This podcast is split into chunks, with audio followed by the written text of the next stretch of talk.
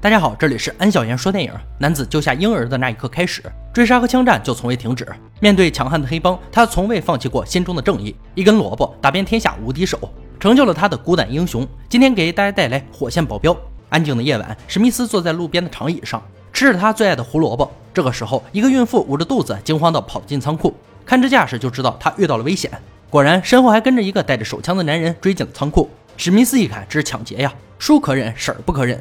史密斯想也没想，起身朝着仓库走去。仓库里，男人一步步朝着孕妇逼近，拿着匕首正要对准女人的肚子。关键时刻，史密斯将胡萝卜插进男人的嘴巴，用力一掌，胡萝卜像利剑一样穿出男人的后脑。就在这时，外面又有一大批人赶来。史密斯没有时间多想，来者是何人？捡起死者的枪，就开始了火拼。史密斯打漏了装有机油的桶，借助机油的润滑，快速前行的同时，连续开枪射击，百发百中。而孕妇在这紧要的关头生产。枪声伴随着孕妇的痛苦尖叫，史密斯只能一边攻击敌人，一边充当妇产科医生帮忙接生。很快，孕妇生下了一个健康的男婴。史密斯开枪打断孩子的脐带，简单包扎后将孩子交给孕妇。此时，对方的人已经被史密斯全部干掉，只剩下老大秃头。史密斯已经看出这不是一场简单的抢劫，他想搞清楚这到底是什么情况。还没等他询问，秃头的支援就到了。史密斯见势不妙，转身抱起孕妇就跑。不幸的是，在混乱中，孕妇中枪死亡。只留下这个嗷嗷待哺的小娃，出生就没了母亲，实在可怜。史密斯只能带上他跑向楼顶。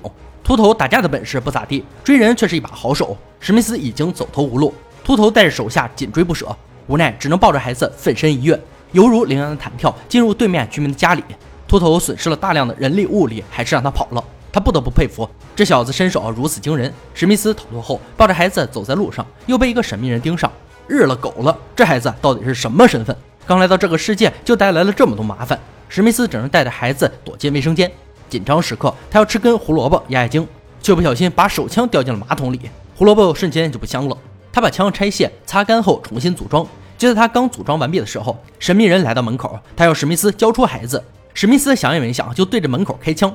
只是他的枪因为潮湿没有打响，他仰卧在地，滑行至墙边，关掉了灯。黑暗中制服神秘人的同时，用烘干机烤干手枪。对着神秘人开了枪，但这一枪他留有余地，没有要他的命。史密斯抱起孩子离开了这里。孩子从出生还有吃过一口奶，又见到了这世间所有的罪恶，现在不停的哭闹。史密斯看着怀里的孩子，他实在没有办法照顾这个孩子。他把孩子放在公园的转盘上，希望有好心人能收养。史密斯刚走不远，一个女人就发现了孩子，并朝着孩子走了过去。而秃头一直没有放弃对孩子追杀。开枪射击的时候误杀了女人，就在秃头瞄准孩子的时候，史密斯及时开枪打动转盘，秃头无法瞄准，几枪都落了空，而史密斯又趁机带着孩子消失了。他带着孩子找到了他的朋友唐娜，恳求他帮忙照顾孩子一段时间，但是唐娜拒绝了他，只是给孩子喂了奶。唐娜是夜总会的妓女，她的孩子夭折以后，就由为特殊癖好的客人提供喂奶服务。唐娜不想惹麻烦，让史密斯离开了。秃头也想到了孩子是要吃奶的，他让手下全城搜索。把能喂奶的妓女都找出来逼问，很快秃头就找到了唐娜，并用暴力手段逼迫她说出史密斯的真实身份。唐娜本就对史密斯有情，自然不肯说。就在秃头要下狠手的时候，史密斯返回，用枪对准了他的头。只是两人的手枪都没了子弹。史密斯在秃头手下那里抢来的枪都有指纹识别系统，别人无法打响。就在秃头得意忘形的时候，史密斯拿出死者的手，扣动了扳机，秃头迎着枪声倒地。唐娜吓坏了。他继续待在这里，还会有人找麻烦，只能跟着史密斯离开。而秃头穿了防弹衣，捡回一条命。他立刻组织人马，不惜付出一切代价杀了那个孩子。史密斯也知道后面还会有麻烦，购置了枪支弹药和给孩子的防弹衣。之后，史密斯带着他们来到了自己家。到家后，史密斯做的第一件事就是吃根胡萝卜，补充一下体力。他还发现一直哭闹的孩子听音乐时变得异常安静。史密斯猜测，孩子的母亲在孕期长期居住在有音乐的地方。秃头的侦查能力很强，很快就找到了史密斯的住处。原来秃头曾经是 FBI 的成员，怪不得身手和计谋这么不同于常人。很快他就召集了大队人马来到史密斯的家。史密斯让唐娜从暗道去一楼等，自己带着孩子应对这些人。屋内秒变战场，史密斯最擅长的就是平底滑行。在干掉一波敌人后，转回身体又一顿机枪扫射，顿时是死伤一片。在有机会脱身的时候，顺着安全绳来到一楼和唐娜会合。看着远去的史密斯，秃头开始怀疑人生：这到底是自己太菜，还是对手太强？三番五次让这个家伙在自己的手里溜走，他怒了，宣布只要杀了史密斯，必有重赏。脱身后，史密斯决定去迪厅调查孩子母亲到底得罪了什么人。史密斯在迪厅外看到了很多婴儿用品，更加确定了自己的猜测。这里的变态老板告诉他们，楼上被神秘人租下，具体干什么他也不清楚。史密斯推开门，发现屋里的人已经全部被杀，在另一个房间里，几个孕妇也已经命丧黄泉，而之前的神秘人正在向领导汇报情况。这个幸存的孩子对他们很重要。趁神秘人不注意，史密斯来到冷藏室，这里储藏了大量精子，而精子来源都是同一个人。当史密斯发现骨髓造血的器械后，他猜到一定有人想用孩子做骨髓移植手术，因为移植者最好的配型就是由相同 DNA 的直系亲属。而孕妇的死亡和对孩子的追杀都说明有人在阻止病人得到救治，暗中操作这些的人势力肯定非同一般。史密斯将事情经过通知了全市大小媒体和 FBI，他相信只有事情曝光后，他们才能真正安全。这个夜晚难得的安静，就连孩子也安静的沉睡着。史密斯和唐娜终于可以安静的了解彼此。说动情处，两人都压抑不住激情，滚在了一起。就在两人激情四射的时候，秃头的人又找上门来。史密斯一心二用，将来人歼灭后，发现来人带的手枪是汉默森手枪，而这个型号的枪刚刚上市六个月。他顺着这条线索来到了汉默森军火库，果然发现秃头就是军火商的手下。但是他们为什么要阻止神秘人骨髓移植？现在还是个谜。史密斯趁保安在享受下午茶的时候，将他制服。捆绑在椅子上，而史密斯在这满是重武器的地方挑选了几样火力最猛的机枪，在有力射击的位置设下机关。正当他做完这些，想要离开的时候，被秃头发现。开战前，史密斯啃了一口最爱的胡萝卜，紧接着他手持双枪出现，火力全开，子弹伴随着他前行，一路射击。之前设计好的陷阱随着他的开启，仓库里瞬间像战场一样硝烟四起，秃头的手下纷纷倒地，死伤无数。既然了解到秃头的背后势力，史密斯也不想过多停留。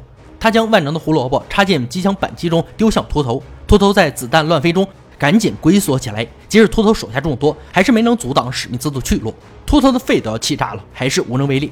回到家后，史密斯无意中看到报纸上，罗列吉议员正在参选总统。议员一直在执行严厉的枪支管制，如果成功竞选，他就会关闭汉默森的军火库。史密斯猜测，想得到孩子的人就是议员。事情还牵扯到了政府，这里面水太深。史密斯决定要调查清楚。他深知此行必定凶险万分，决定将唐娜和孩子转移到安全的地方。他告诉唐娜，如果自己在规定时间内没有回来，就带着孩子永远的离开这里。就在两人商议的时候，遭到了劫杀。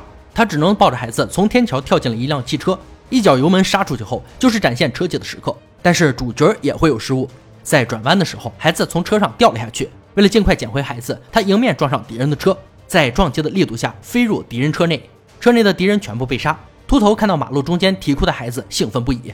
一百六十码的车速从孩子身上碾压而过，还没来得及高兴，就发现这个孩子是个电动娃娃。